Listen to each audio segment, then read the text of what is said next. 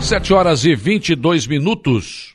O dia e a semana começam com a constatação de que foi mais um final de semana com praias lotadas em nossa região. Forte calor nos últimos dias levou grande público a ilhas, Morro dos Conventos e ao Arroio do Silva. No Morro e no Arroio entraram em funcionamento as arenas esportivas cedidas pelo governo do estado, que foram instaladas praticamente à beira-mar. Claro, mais uma vez, a ida e volta para casa exigiu dos motoristas paciência com enormes filas na rodovia que liga Araranguá ao Arroio do Silva. Tem gente querendo fazer ciclovia, acho que tem que alargar a pista, tem que melhorar isso. Afinal, são muitas pessoas que vão de carro e poucas que andam de bicicleta, né? Mas, enfim, o que está projetado ali é uma ciclovia. No Arroio aconteceu o verão mais Unesc nesse final de semana. Uma arena foi montada ao lado do posto de guarda-vidas, no centro ali, e ofereceu orientações de saúde, aulas de dança, momentos de lazer e outras atividades. O evento é um projeto da Unesc em parceria com a Prefeitura do Arroio e aconteceu no sábado e no domingo. Pessoas de todas as idades puderam participar das atividades oferecidas, como jogos, brinquedos, brincadeiras, aula de dança e ações de saúde. Todos os protocolos e cuidados sanitários foram respeitados. O governo do estado de Santa Catarina recebeu na última sexta-feira a primeira remessa de doses pediátricas da Pfizer para dar início à vacinação de crianças de 5 a 11 anos de idade contra a Covid-19. O avião, com as 39.800 doses infantis, pousou no aeroporto de, eh, aeroporto de Florianópolis na manhã de sexta-feira. E, em seguida, as doses foram para a Central Estadual de Rede Frio de São José para a organização da logística de distribuição para as 17 unidades. Segundo o secretário André Mota, a vacinação das crianças de 5 a 11 anos é um direito de cada família e um passo importante no combate ao coronavírus. Ele acha que os pais devem ter responsabilidade. O superintendente de Vigilância em Saúde, Eduardo Macário, assinala que deu início uma etapa de campanha de vacinação contra o Covid-19 e isso é proteger o público e é tão importante quanto para as crianças quanto foi para os adultos. Aliás, a matriz de risco potencial regionalizado divulgado no último sábado aponta já 15 regiões classificadas como risco potencial alto, cor amarelo, e duas no nível moderado, cor azul. Antes o mapa estava ao contrário, praticamente todo azul. Em um comparativo com o relatório divulgado na semana passada, as regiões do Vale do Itapocu e Alto Uruguai Catarinense se mantiveram no nível moderado e as regiões Grande Florianópolis, Carbonífera se mantiveram no risco alto. Eh, no entanto, houve piora nos indicadores de todas as demais. As regiões do Alto Vale do Itajaí, Alto Vale do Rio do Peixe, Extremo Oeste, Extremo Sul Catarinense, nós aqui, né? Foz do Rio Itajaí, Laguna, Médio Vale do Itajaí, Meio Oeste, Nordeste, Oeste, Planalto Norte, Serra Catarinense e Xanxerê, que estavam classificadas como nível moderado no boletim anterior, passaram para o nível alto esta semana. Esta mudança no mapa de risco foi causada principalmente pelo aumento de número de casos confirmados de Covid notificados nessas últimas semanas, que tiveram reflexo principalmente na dimensão transmissibilidade eh, que monitora o número de casos ativos que foram notificados no período e a velocidade de transmissão. Houve um aumento de 208% nos casos ativos eh, registrados na sexta-feira. 45.915. E quando comparado com o da sexta passada, né, 14.884.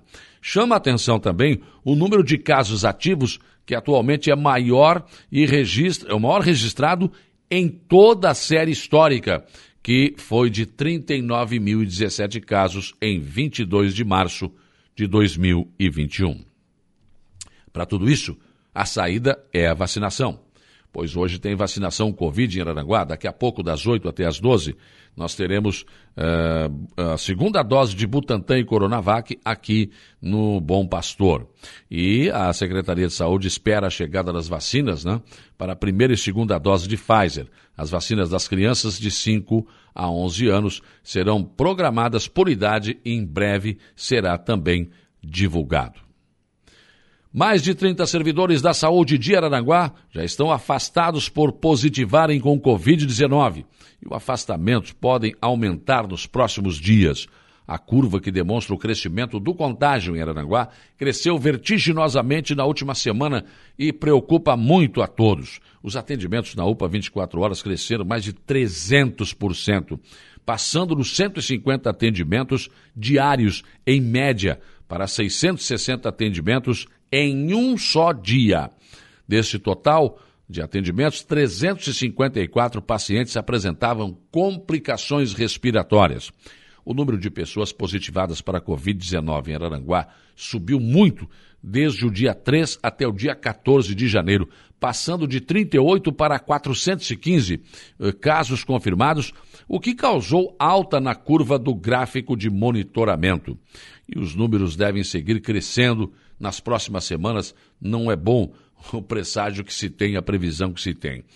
Houve uma reunião na última sexta-feira uh, do Comitê de Enfrentamento e Combate da Epidemia do Covid-19 e acabou sendo decidido, devido até à falta de remanejamento de profissionais pela suspensão a partir de hoje, uh, até o final de fevereiro, de alguns serviços, como consultas eletivas, mamografias, ultrassom e das pequenas cirurgias que são realizadas no Hospital Bom Pastor. Casos de urgência, emergência, gestantes e atendimentos domiciliares importantes continuam normalmente. Então, é uma situação inusitada, diferente e que exige a tomada de algumas decisões. O prefeito César César está muito preocupado com o crescimento dos casos, tanto da população em geral quanto dos servidores municipais. Abre aspas. Com este número enorme de pessoas procurando a UPA, seguido do afastamento de servidores da saúde que positivaram, dificulta muito os nossos atendimentos. Não tem suporte de pessoal e estrutural que suporte tudo isso, sem que tenhamos que realizar algumas mudanças, suspendendo alguns serviços para podermos priorizar outros, fecha aspas, foi o que disse o prefeito César César, lamentando a situação. Os atendimentos pediátricos específicos seguem normalmente, porém, as consultas de rotina ficam suspensas temporariamente. Os serviços odontológicos também serão suspensos e os profissionais serão incorporados às equipes que realizam as testagens. A partir de amanhã, terça-feira, passam a ser realizadas em todas as unidades básicas de saúde municipais testagens para todos aqueles pacientes que apresentarem sintomas gripais.